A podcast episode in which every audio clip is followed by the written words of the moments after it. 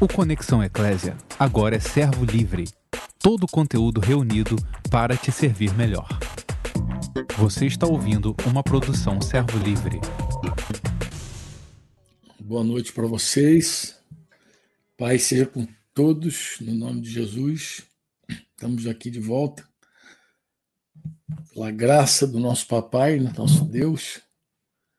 A proposta é a gente voltar para conversar para tocar o tema, né? Da live de ontem, do tema de ontem, na verdade, é voltar ao tema de ontem. Ontem nós falamos sobre uma pergunta que fizeram na segunda-feira, né? Como posso ouvir Deus? Para quem não, não ouviu na segunda, não ouviu ontem, só para você ter ideia, segunda-feira eu compartilhei um pouquinho sobre um, uma crise de ansiedade, um ataque de ansiedade, crise de pânico que eu sofri em 2002 e compartilhei um pouco da minha luta, da minha guerra até 2009, sete anos aí na batalha, né? E eu é, durante esse, esse compartilhar, alguém, não sei se um irmão, se uma irmã, alguém fez essa pergunta e Yuri ele captou a pergunta e depois na nossa resenha aqui posterior no finalzinho de cada live a gente conversa aqui com a galera que, que trabalha aí nos bastidores. Aí ele me falou dessa pergunta e nós então ontem viemos com esse tema, né? Como posso ouvir Deus? E ontem eu gastei o tempo, uma horinha aí, falando exatamente sobre esse, essa, essa pergunta, né? tentando é, responder essa pergunta. E eu quero de novo pedir a Deus que nos ajude. Papai, no nome do Senhor Jesus Cristo, te suplico mais uma vez por inspiração, Senhor. Quero falar inspirado totalmente pelo teu espírito, fundamentado na palavra completamente, Senhor. E também, Pai, no nome de Jesus, eu quero, papai, pedir a ti o teu Espírito Santo, que tu venhas sobre os meus queridos que estão conectados conosco aqui pela internet, Senhor, e ilumine os corações, Senhor, para que possam não ouvir a minha voz, mas ouvir a tua palavra, Senhor. Eu sei que a minha voz, Pai, chega aos ouvidos, Senhor, mas a tua palavra ela é poderosa para penetrar até o coração. Então, que seja assim, Pai, seja até o coração. No nome de Jesus que eu te peço. Amém. Se você deu amém, então vamos nós, né? Vamos, vamos voltar para o nosso tema. Ontem eu falei inicialmente que nós ouvimos a Deus pelas Escrituras, pela palavra. Aqui nós ouvimos a Deus de fato. É a nossa vida devocional, né? Eu falei que vida devocional não é uma vida religiosa. Vida devocional é aquela pessoa que já entendeu que precisa viver, praticar a fé, porque a fé ela é obedecida, né? Você obedece a sua fé. Quem diz que crê e não anda possui uma fé morta. A fé, para ser viva, você precisa crer e obedecer o que você crê. Nós não estamos debaixo de uma lei mais. Não andamos debaixo da lei de Moisés.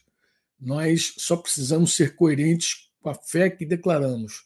Nós dissemos, algum momento da nossa vida, que Jesus Cristo era o nosso Senhor, nosso amo, a autoridade máxima sobre a nossa vida. Então, a coisa mais coerente para a nossa fé é obedecer a essa, a essa nossa revelação, a essa nossa confissão de que Ele é o dono da nossa vida. Foi por essa questão que Jesus perguntou lá em Lucas 6,46: por que me chamais Senhor, Senhor, e não fazeis o que eu vos mando? Por que, que você me chama de Senhor, Senhor, e não faz o que eu mando? Né? Então, por essa razão, porque ele, ele espera que a gente seja totalmente coerente. Então, aqui é assim: ó, você é, ora, fala com Deus. E Deus, pelo seu Espírito, que está em nós, que habita em nós, ele vem aqui e responde. Ele fala contigo. Então, você fala com Deus e Deus fala contigo. Você fala com Deus e Deus fala contigo. Você pergunta a Deus e Deus responde. E eu já te falei, falei ontem, que aqui você encontra fundamentalmente o querigma apostólico, a didaquê, que é a doutrina de Jesus. A doutrina de Jesus, você vai encontrar mandamentos que se fundamentam em verdades. Como assim, Franco? Você vai encontrar, por exemplo, Deus dizendo assim, lá por meio de Pedro, vai dizer assim: Deus resiste ao soberbo, Deus dá graça aos humildes. Essa é uma verdade. Deus resiste a todo soberbo, Deus dá graça aos humildes. Portanto, aí ele dá um mandamento: humilhai-vos debaixo da poderosa mão de Deus, para que Deus, no tempo oportuno, vos exalte, lá de 1 Pedro 5. Então, assim, as, as verdades do reino de Deus, elas são a base da nossa obediência. Né? Os, os mandamentos, é, eles são dados a partir de uma verdade.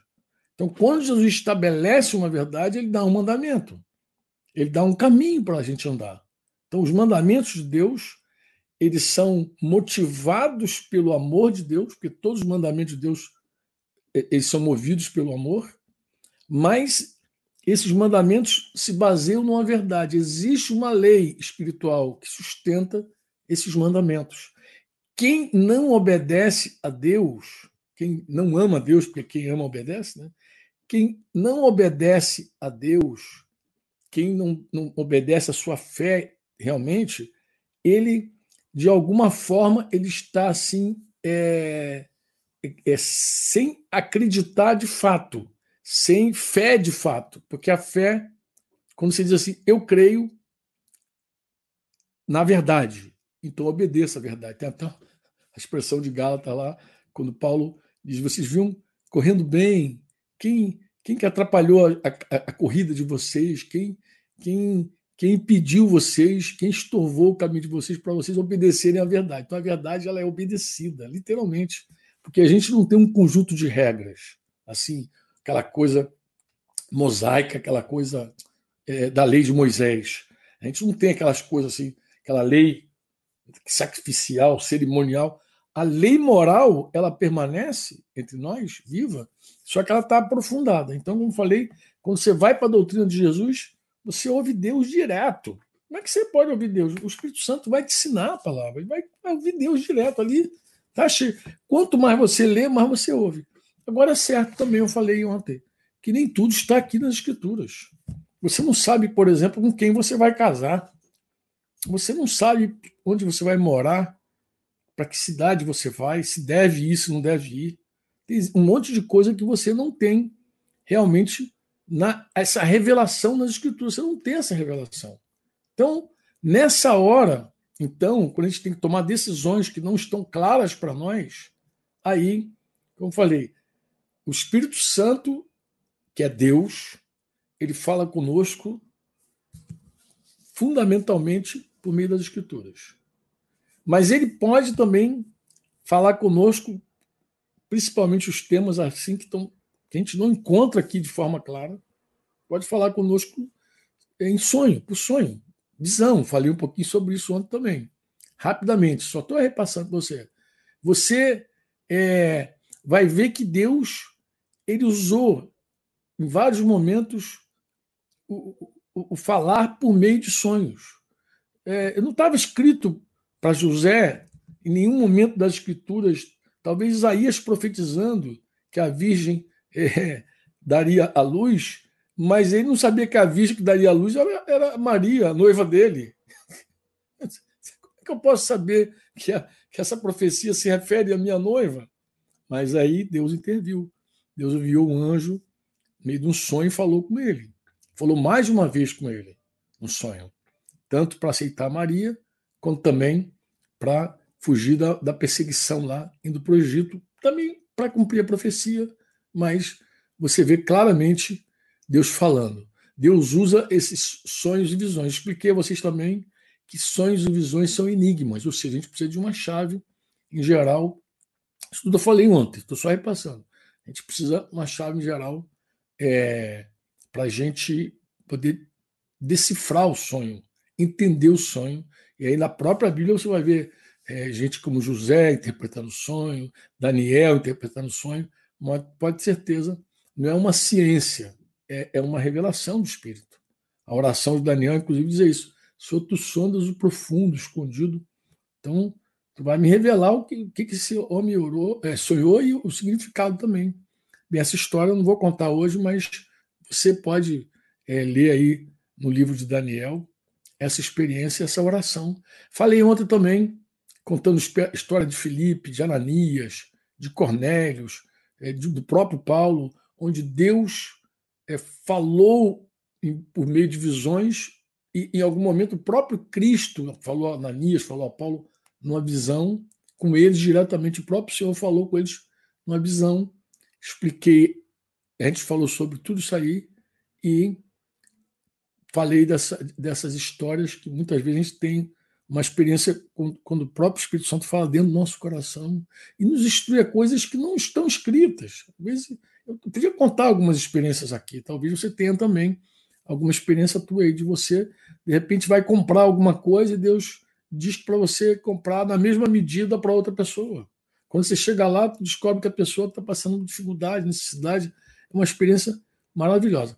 Eu falei também é, da, da, segunda chave, uma vida de igreja, quando o Espírito Santo então começa a usar o corpo para nos abençoar, o corpo para falar conosco, né?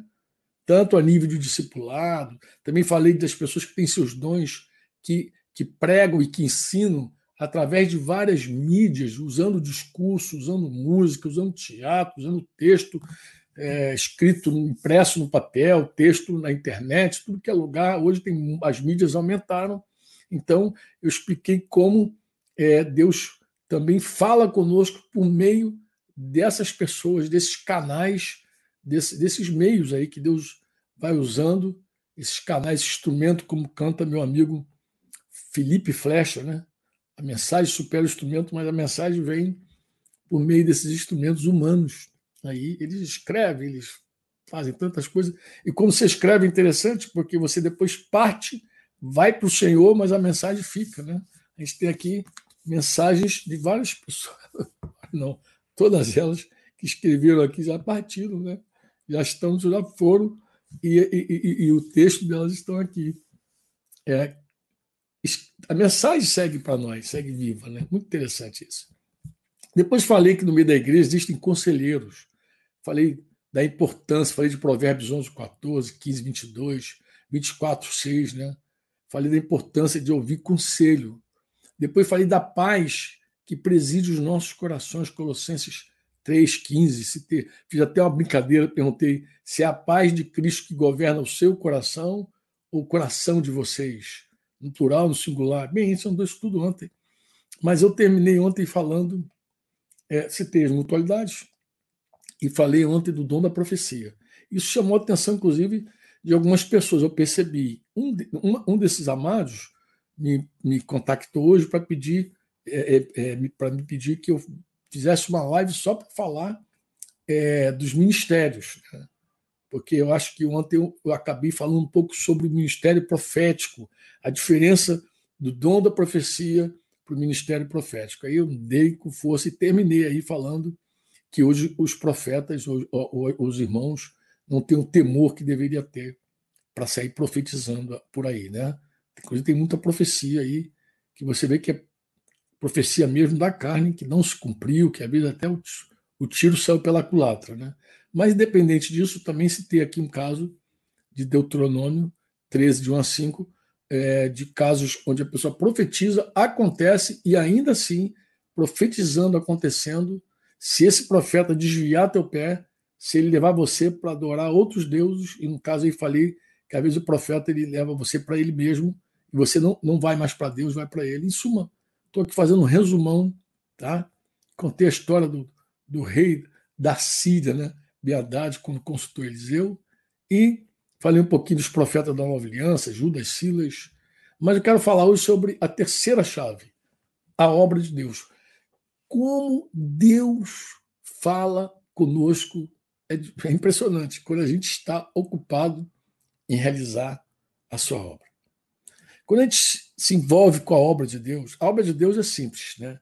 Você deve lembrar que os judeus perguntaram a Jesus o que nós devemos fazer para realizar as obras de Deus no plural, e Jesus respondeu no singular: a obra de Deus é esta. Está lá em João 6. Que creiais naquele que por ele foi enviado. Então, tem obras, tem a obra. É essa obra que Jesus falou que era a comida dele. A minha comida, João 4, consiste em fazer a vontade daquele que me enviou e realizar, concluir a sua obra. Então, a obra de Deus é trabalhar mesmo de verdade, empenho, para que aqueles que não creem em Jesus possam crer e aqueles que creem possam crer mais. Colocar toda a confiança em Jesus. Então, esse é o nosso trabalho. Né? É por isso, inclusive, que a gente vem aqui todo dia para animar a tua fé, para animá-lo a crer, cada vez mais a crer em Jesus. E Jesus, ele é o Pai e o Filho, por meio do Espírito Santo, que está em nós, que é o próprio Deus habitando em nós, ele vai inspirando uns para falar, iluminando os outros para ouvir, ora operando também alguns sinais, alguns milagres, como a gente já experimentou aqui nesse tempo de quarentena, coisas maravilhosas, né? Então, ele vai fazendo, mas, em geral, assim, quando você se mete a fazer a obra, você a tua oração vai aumentar, vai intensificar. Por quê? Porque você vai descobrir que a tua oração não pode ser aquele ato litúrgico, frio, ó oh, Senhor, meu Deus. Quando você está metido na obra mesmo, a tua declaração, tua, tua oração é uma declaração de dependência. Você você ora, mas entendendo que você não, não pode fazer nada. Você descobre que Jesus falou lá em João 15: sem mim nada podeis fazer. Você vai descobrir que isso é a pura verdade quando está metido na obra de Deus de verdade, entendeu? Você vai descobrir, você descobre, e aí por isso você clama, por isso você ora, porque você descobre realmente que nós não existe nenhuma suficiência, nenhuma capacidade, nem para ganhar, muito menos para manter, para edificar, né? para cuidar da pessoa, cuidar de uma pessoa. Imagina o que é cuidar de uma pessoa. Você percebe que não é capaz de lidar nem com o seu próprio pecado, quanto mais com o pecado de outro. E depois de ganhar e depois de edificar essa pessoa, você envia essa pessoa para cuidar de outros. Misericórdia. Você diz assim, puxa, isso aí é, é um negócio difícil demais para mim. Não, aí tu vai descobrir, não é difícil, é impossível para nós. Tudo isso só é possível por meio do Espírito Santo operando. E aí a vida de oração intensifica, e aí também gente ouve muito Deus. É, é, um, é um mistério maravilhoso, porque você, além de descobrir uma total dependência de Deus para realizar a obra de Deus, além de perceber que você tem que estar totalmente quebrantado na presença de Deus, você também vai ver que muitas perguntas que fazem, que os discípulos fazem para você, muitas perguntas que os discípulos te fazem, você não tem respostas. Às vezes você diz para o discípulo, vai para Deus, pergunta o Senhor. Eu acho legal fazer isso. Mas às vezes também o Espírito Santo te inspira e você responde o discípulo e acaba também aprendendo. Então, em geral, quando você começa a cuidar de gente, você desenvolve mais na tua vida espiritual, você cresce mais. Por quê? Porque você aprende muito ensinando. Você recebe muito dando.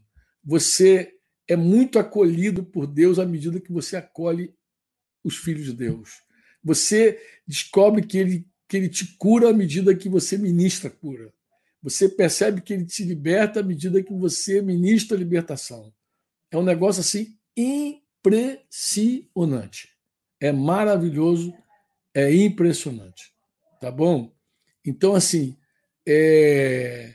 nós ouvimos Deus, a Deus. Nós aprendemos a ouvir o Senhor tremendamente quando cuidamos dos irmãos. O Espírito Santo nos socorre. Pode guardar isso para o teu coração, tá bom? Quando você se mete na obra de Deus, você vai ver como Deus fala contigo. É espetacular, é sobrenatural, é rico, é tremendo. É muito bom fazer a obra de Deus, demais bom fazer a obra de Deus. Uma outra coisa, a outra chave é o modelo inspirador. Também vou falar aqui com ele rapidamente sobre esse modelo inspirador contigo, né? É, o que eu quero falar com você nessa oportunidade do modelo inspirador? Deus é que ordena os membros do corpo de Cristo. Deus ordena os membros no corpo de Cristo. Então, ele conecta a gente. Ele vai conectando a gente no corpo de Cristo. Deus é que ordena, Deus é que faz. Então, ele conecta a gente no corpo de Cristo. E nessa conexão, a gente percebe que tem pessoas que nos inspiram tremendamente a seguir Jesus. Nos animam muito mais e mais. E nessas conexões também, inexplicavelmente, porque é ele que, além de unir o corpo, além de ele gerar essa conexão, Colossenses 2,19 vai dizer que, que todo o corpo ele é suprido e bem vinculado por juntas e ligamentos. Juntas e ligamentos. Bem, a gente já tentou de várias formas entender o que era juntas e ligamentos. A gente só chegou a uma conclusão. Olhando para a Escritura, a gente percebe que existem pelo menos dois pares de relacionamento na Escritura que estão presentes no ministério, na vida, na obra de Jesus. É, e, e, depois, na, na, sequência, na obra que o Espírito Santo dá, depois de Atos 3 ali, tu vê que os, os apóstolos do Espírito Santo também são enviados, de dois em dois. Então a gente percebe que existe uma relação lateral, companheiro, companheirismo, e existe uma relação de um discipulado, de um alguém tocando a tua vida como um pai espiritual toca a tua vida, como uma mãe espiritual toca, e alguém do teu lado também que é um companheiro de oração, que é um companheiro de luta, um intercessor contigo. Então você experimenta essa benção. Então a gente crê que essas juntas e esses ligamentos passam, juntas e ligamentos a gente crê que passa por essa aliança que a gente tem na ceia do Senhor ali, esse compromisso que a gente acaba assumindo com alguns irmãos de cuidar da nossa vida, ou, ou, aquele compromisso que a gente assume de cuidar da vida do outro. Mas vamos falar agora da relação de quem é cuidado, né? É, eu falei antes daquele que está fazendo a obra, vamos falar da quem está sendo cuidado. Quando alguém cuida de você, você acaba numa conexão muito especial com essa pessoa. E essa inspiração que essa pessoa te coloca na tua vida é, vai além de simplesmente animar você. Muitas vezes essa pessoa quando fala, é um negócio impressionante. Quando ela fala, você percebe que Deus usa ela para falar contigo. Por que isso acontece? Porque a Escritura diz que nesse corpo, quando ele está bem suprido e, e, bem vinculado pelas juntas de ligamento, pega a palavra suprido. Suprido é tudo que, no, que nós recebemos, é tanto a nível espiritual, quando Deus fala, porque nem só de pão o homem viverá, mas de toda palavra, toda palavra que sai da boca de Deus, e suprido e bem vinculado. Suprido e bem vinculado. Ele é suprido materialmente, ele é suprido espiritualmente, ele é suprido. Ele recebe de Deus. Ele é suprido.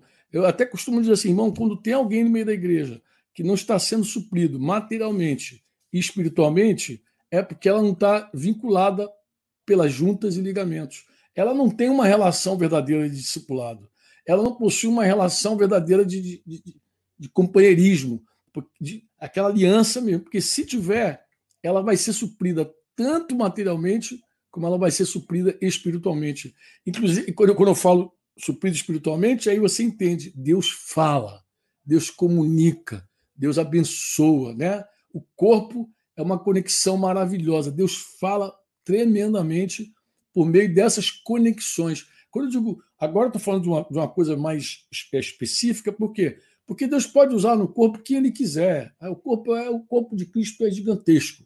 Mas eu estou falando de uma relação mais pessoal, mais íntima, onde a gente tem um compromisso sério com alguém. É nesse sentido que eu estou falando agora. Eu não estou falando mais daquele ajuntamento do corpo. Estou falando nesse sentido bem pessoal agora, de alguém especificamente tocando a tua vida.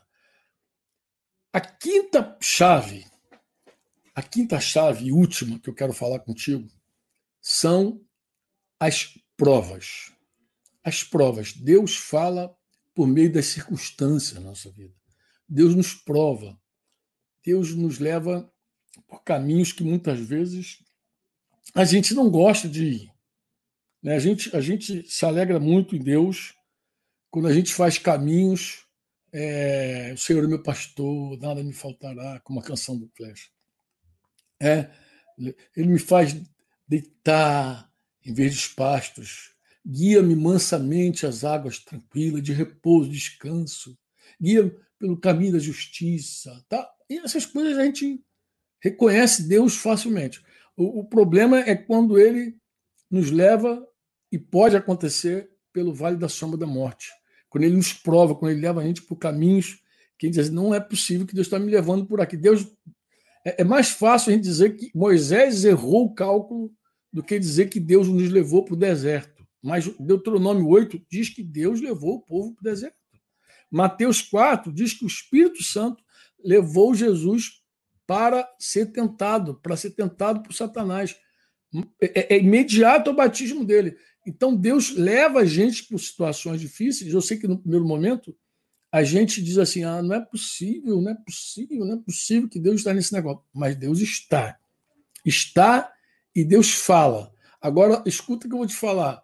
Deus fala até quando silencia. Como assim, Fruta? É verdade. É verdade. Você aprende a ouvir Deus até quando Deus não fala. Quando Deus não fala, ainda assim ele está falando. Né? Às vezes, ah, mas Deus nunca está falando nada, está silencioso. Ele às vezes, ó, vamos lá. Number one, número um.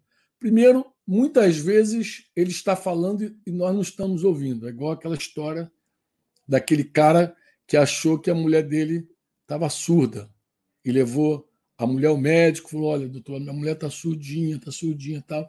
E aí o médico falou: Queria que você, antes da gente fazer os exames, fizesse um teste com ela. E deu a instrução para ele fazer o teste. O teste é o seguinte: você descobre a que, a que altura que ela consegue ouvir você. Então ele chegou em casa um dia, tal, deixou a mulher, a mulher estava cozinhando e ele falou assim: de, Ô meu amor, o que, que tem hoje aí para a gente comer? Aí andou, se aproximou mais um pouquinho, aí andou mais um metro. Eu, bem, que, qual o cardápio hoje? Aí chegou mais um pouquinho, foi se aproximando, perguntando, mas chegou a distância de uma mão. Meu amor, o que, que tem hoje para comer? Ela falou: já é a quarta vez que eu falo, mas você não ouve. Ou seja, o surdinho era ele, entendeu? Ele que estava surdo. Então, às vezes a gente pensa que Deus não está falando, mas na verdade Deus está falando, às vezes falando de muitas maneiras, usando até sinais, circunstâncias. Deus está falando, de verdade. O problema é que nós não estamos ouvindo. Nós que não estamos ouvindo. Mas também pode silenciar, Deus silencia. Alguém já batizou esse silêncio de Deus de a noite escura da alma os irmãos do passado batizaram assim. Eu sei, já provei também o silêncio de Deus, mas eu aprendi uma coisa: Deus fala no silêncio, mesmo quando ele está sem falar nada, ele está falando. Ele está me comunicando algo que eu preciso, que eu preciso aprender a ouvir, aprender a ouvir. Um, os apóstolos de Jesus, os apóstolos do Espírito Santo, Atos 13, lá de que o Espírito Santo separou também, Paulo e Barnabé e outros, inter, eles, eles experimentaram intervenções espetaculares, maravilhosas, quando estavam realizando a obra de Deus. Paulo ele foi impedido pelo Espírito Santo pelo menos duas vezes em suas viagens missionárias. Os apóstolos foram livres do cárcere. Pedro, duas vezes por anjos. Eles provaram anjos entrando na vida de Paulo, naquele naufrágio lá. O anjo do Senhor, que foi o anjo do Deus a quem eu sirvo, teve comigo quem eu sou e quem eu, a quem eu sirvo, de quem eu sou e a quem eu sirvo. Ele falou comigo. Então é muito interessante. E os pastores, irmãos, escuta o que eu vou te falar. Em geral, quando você de verdade se associa com Jesus nessa obra e diz assim: Eu vou cuidar das, das, das tuas ovelhas. Quando você ouve Jesus falar assim: Tu me amas? Amo, então apacenta meus cordeiros. Tu me ama, ama. Você se se vê diante de alguns lobos. Então você também luta, você também é ameaçado.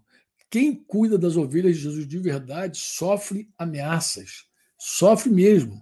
Eu estou te falando, eu aprendi bem cedo no meu ministério a sofrer ameaças, de verdade. É só você querer tirar a ovelha da boca do lobo, é só você instruir alguém, uma irmãzinha, né, que tem um lobo lá querendo pegar, daqui a pouco o lobo quer morder você. Então é um negócio. É, e nessas horas, nessas horas assim, de, de angústia, porque a gente se vê angustiado, perseguição é uma coisa muito ruim, entendeu? Essas, essas horas de angústia, essas horas de tribulação, né? Paulo diz de tribulação, né?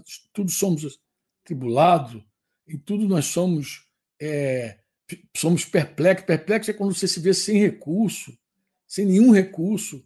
Ele diz abatido, né? porém não destruído. O abatido é humilhado, você é humilhado, perseguido. Então, em todos esses momentos difíceis da vida, Deus fala conosco de várias maneiras. Jó chega a dizer, capítulo 33 de Jó, versículo 14 em diante, ele diz assim: pelo contrário, Deus fala de um modo, sim, de dois modos, mas o homem não atenta para isso.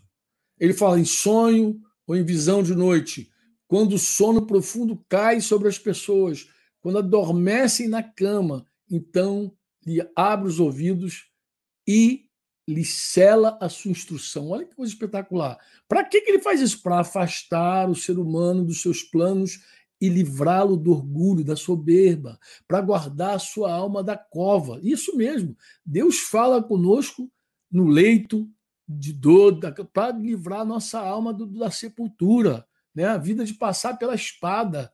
Às vezes tem gente que morre prematuramente por dureza. Por dureza, morre por dureza. Prematuramente morre por dureza. Então Deus vem e vai dando instrução sobre a justiça. Né? Ele também, também fala que no leito o homem é castigado com dores, com incessante conflito em seus ossos, de modo que abomina o pão, detesta até a comida mais saborosa. A sua carne é, é, ela vai se desaparecendo, os ossos eles vão aparecendo, a carne desaparece, os ossos aparecem. Aqueles ossos que você não via passa a ver, agora está aparecendo. A alma está perto da morte, sua vida se aproxima é, dos que trazem a morte. E se com ele houver um anjo intercessor, aí começa a falar aqui de Jesus, do, da intercessão do Senhor, fala do mensageiro, porque o anjo é um mensageiro também, um dos milhares para declarar ao homem o que é certo se houver uma forma dele entender a vontade de Deus, a verdade de Deus, então Deus terá misericórdia dele e dirá ao anjo: livro para que não desça a cova. Bem, eu estou citando aqui Jó, aqui, mas só para dizer que Jó é, diz que Deus fala conosco de, em visão de noite, em sonho, confirma aquilo que eu falei, mas ele também fala que Deus também fala conosco no leito.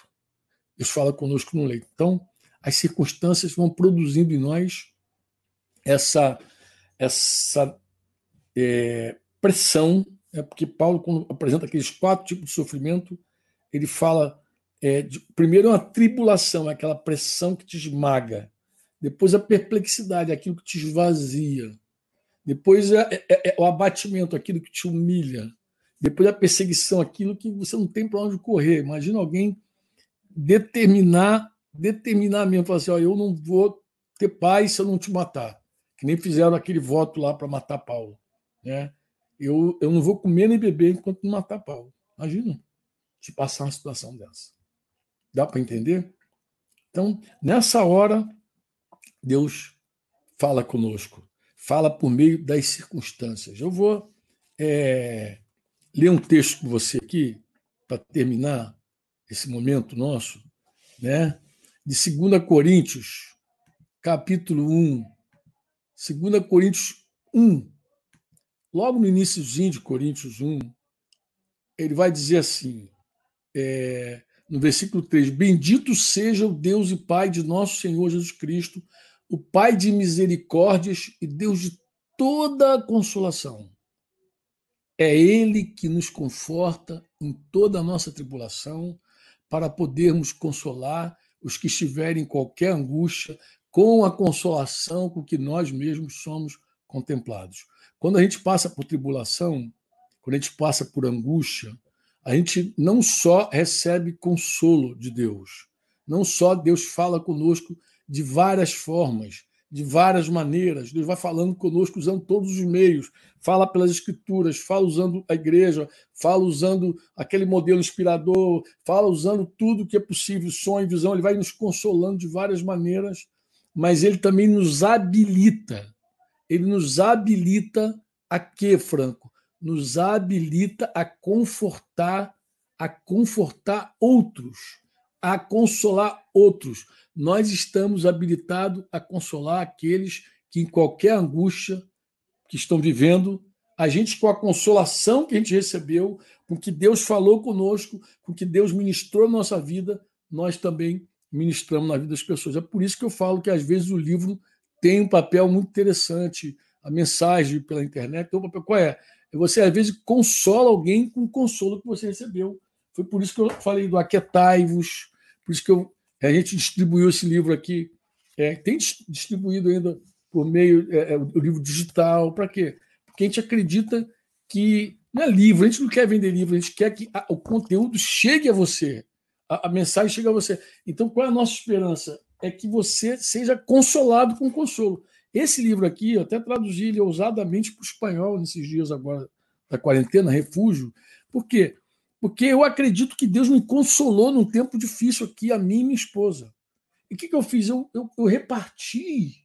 O que Deus me falou, eu reparto, eu escrevo, eu registro, para que outros possam ler e dizer, ser consolados também. Quem, quem me, me lê, embora não sou um escritor, não tenho nenhuma ambição literária, embora eu tenha ambição, mas não literária, quem me lê vai ver que eu sou recheado de Bíblia. Eu vou pegando só os textos bíblicos e tentando esmiuçar para os irmãos, tentando manusear essa espada para, de alguma forma, você ouvir Deus e ser consolado. Mas o texto de 2 Coríntios que eu queria destacar é o versículo 8, quando Paulo diz assim: Não queremos, irmãos, que ignoreis a natureza da tribulação que nos sobreveio na Ásia, porquanto foi acima das nossas forças, a ponto de desesperarmos até da própria vida. Você imagina alguém perder a esperança na vida. Ele desesperou. Ele chegou à conclusão de que ele não iria mais passar daquele momento. Diz assim: agora para nós acabou a vida. Pronto, acabou. Acabou. Aí alguém pergunta: mas como é que um apóstolo, um homem de Deus, um homem fazendo a obra de Deus, chega a esse ponto? Bem, graças a Deus que a história não termina aqui. Né? Como Daniel falou numa das lives há um tempo atrás, porque sofremos, né? ele contou a história dele como Deus falou que a história dele não começou quando ele nasceu, na verdade a história de Daniel começou antes dele nascer, até depois falei que começou antes da fundação do mundo, filho. Mas a maneira como o Espírito Santo falou com ele, ele era adolescente, é assim, ó, quando eu alcancei teu pai, quando eu restaurei o casamento do teu pai, você só assim você pode nascer. Então tua, tua história não começa agora, começou lá. Mas ele também concluiu falando de José que se alguém pegasse a vida de José lá na cadeia e chegasse até ali e achar que um homem fiel, um homem justo, um homem que um homem temente a Deus terminou seus dias da, da pior maneira possível. Mas a, a, história de José não acabou ali, ela seguiu. Então, Paulo podia ter pensado: a minha história acabou aqui, mas ela continuou. O versículo 9 vai dizer assim: Contudo, já em nós mesmos tivemos a sentença de morte. Eles receberam uma sentença de morte. Agora, o propósito dessa tribulação, o propósito de chegar nessa, nesse buraco é que eu quero chamar a atenção tua. 2 Coríntios 2, desculpa, 1, 9. 2 Coríntios 9. Ele vai dizer assim: para que. A gente sublinha isso na tua Bíblia. Para que não confiemos em nós e sim no Deus que ressuscita os mortos. De novo, para que não confiemos em nós e sim no Deus que ressuscita os mortos. Vou repetir para que não confiemos em nós. Todo o plano de Deus, tudo que Deus fez na vida desse apóstolo, toda essa tribulação que ele viveu, que ele passou, tinha um propósito: que ele não confiasse mais nele mesmo, que eles não confiassem mais neles mesmos, não confiasse mais, né? Ele vai dizer, ele vai dizer isso assim, é, em, em nós mesmos, em mim mesmo, não em nós mesmos, mas no Deus que ressuscita os mortos. Eu, eu, eu sempre penso nesse texto aí, assim que eu penso. Um homem já era um apóstolo. Ele já tinha escrito pelo menos duas cartas antes. A primeira Coríntios, porque na carta de 1 Coríntios ele cita uma outra que ele escreveu antes, que a gente não tem, não está aí nas escrituras, mas um homem inspirado por Deus, como Paulo, um homem que foi criado aos pés de Gamaliel, viu o próprio Senhor, se converteu, caiu no deserto lá, se converteu de forma espetacular. Ele, ele admite, ele admite que toda aquela tribulação que Deus deixou ele passar era para arrancar dele a confiança nele mesmo e colocar a confiança no Deus que ressuscita morto. Como Deus falou isso com ele? Eu não tenho a menor ideia. Eu não tenho a menor ideia.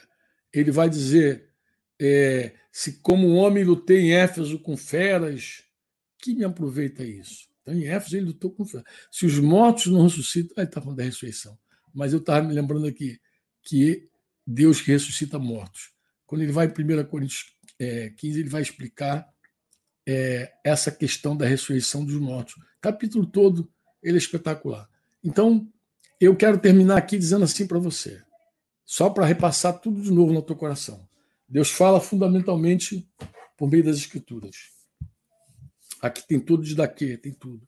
Deus vai usar, Deus vai te, Deus, a própria Escritura vai dizer que você precisa ouvir conselho, a própria Escritura diz que a paz preside os corações, a própria Escritura vai dizer que Deus fala por sonhos, visões, a própria Escritura vai dizer como Deus usa pessoas com dom profético para falar contigo. A própria Escritura, mas ela te protege de tudo, porque se alguém falar alguma coisa contrário ao que está nos evangelhos, contrário às verdades de Deus, tu rejeita.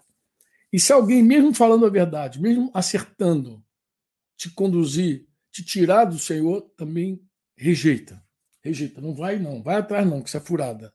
Se alguém, em geral, quando os profetas, quando os homens, quando as mulheres profetizam na carne e erram, quando é carne, em geral, porque eles queriam atenção para eles, não para Deus.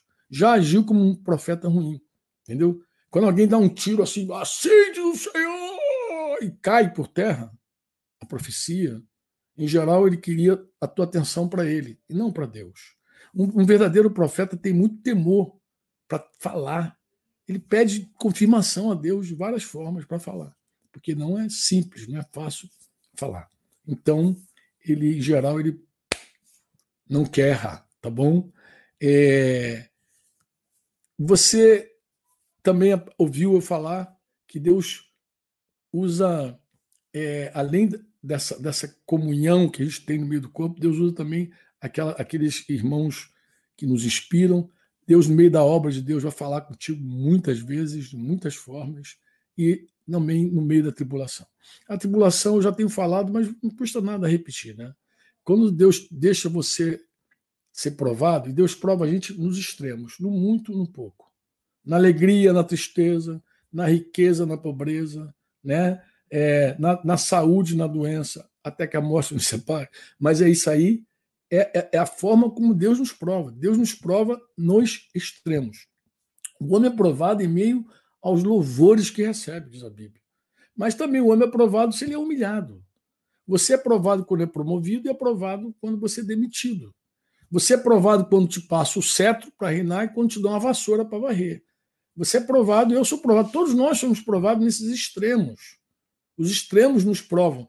Paulo diz: eu, eu, eu fui experimentado em tudo isso, sem ter abundância, sem ter falta, entendeu? Sem é, ter fartura e sem também passar necessidade, sem ser honrado, sem ser humilhado.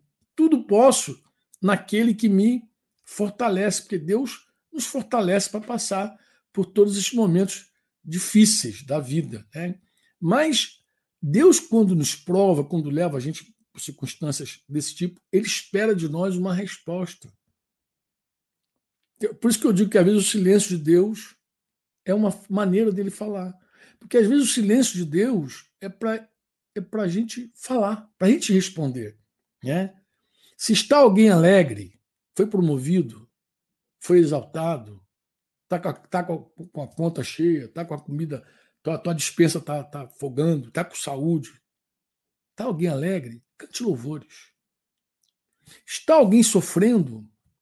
Foi demitido, está doente, está com um filho numa condição ruim. Qual é, qual é o teu drama? Tá, qual o drama da tua vida? Foi atacado por alguma coisa, por algum terror? Está alguém sofrendo? Ore, faça orações. Então, o que, que ele espera? Ele espera o seguinte: que na exaltação eu o louve. Na, no sofrimento eu o busque com oração. Ou seja, a gente vai para ele de qualquer forma. A gente vai para ele do muito e do pouco. Se está duro dando certo, tá, tá, estamos ganhando, glória a Deus, vamos louvar, vamos nos alegrar, vamos festejar.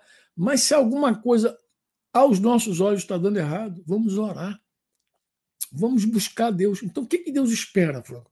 Deus espera que a gente busca Ele. Deus espera assim, ó, que a gente busca Ele. Como é que Deus me falou isso? Deus me falou isso de uma forma assim, há alguns anos, muito especial. Deus falou comigo assim: haviam, Franco, três homens na cadeia lá, presos na cadeia de Faraó, no cárcere de Faraó, haviam três pessoas. Um saiu para reinar. Outro saiu para fazer a mesma coisa que ele fazia antes. E o outro saiu para a morte. Eu me lembrei, o padeiro morreu, o copeiro voltou a ser copeiro, voltou fazer o que ele fazia antes. E José saiu dali para reinar. Reinar. Então, eu entendi que a tribulação tem três possibilidades. Ela me afasta de Deus. Ela me, me mantém medíocre, resignado. Porque às vezes a gente não murmura. Porque a gente não morre. Porque morte é separação, afastamento. Às vezes a gente não murmura, não reclama, mas também não louva. Fica resignado. Amarga. E às vezes a gente sai para reinar, busca Deus. Então, quando eu digo que às vezes o silêncio de Deus fala, é por isso. É porque às vezes Deus deixa a gente passar por situações e no primeiro momento ele não diz nada. Mas ele está falando algo para cada um de nós. Ele está dizendo, ele está esperando a nossa resposta. Ele está dizendo, e aí, vamos? O que, que você vai fazer? E ele fica aguardando que nós não tenhamos uma atitude de, no sofrimento, se aborrecer, se magoar, se, se afastar dele.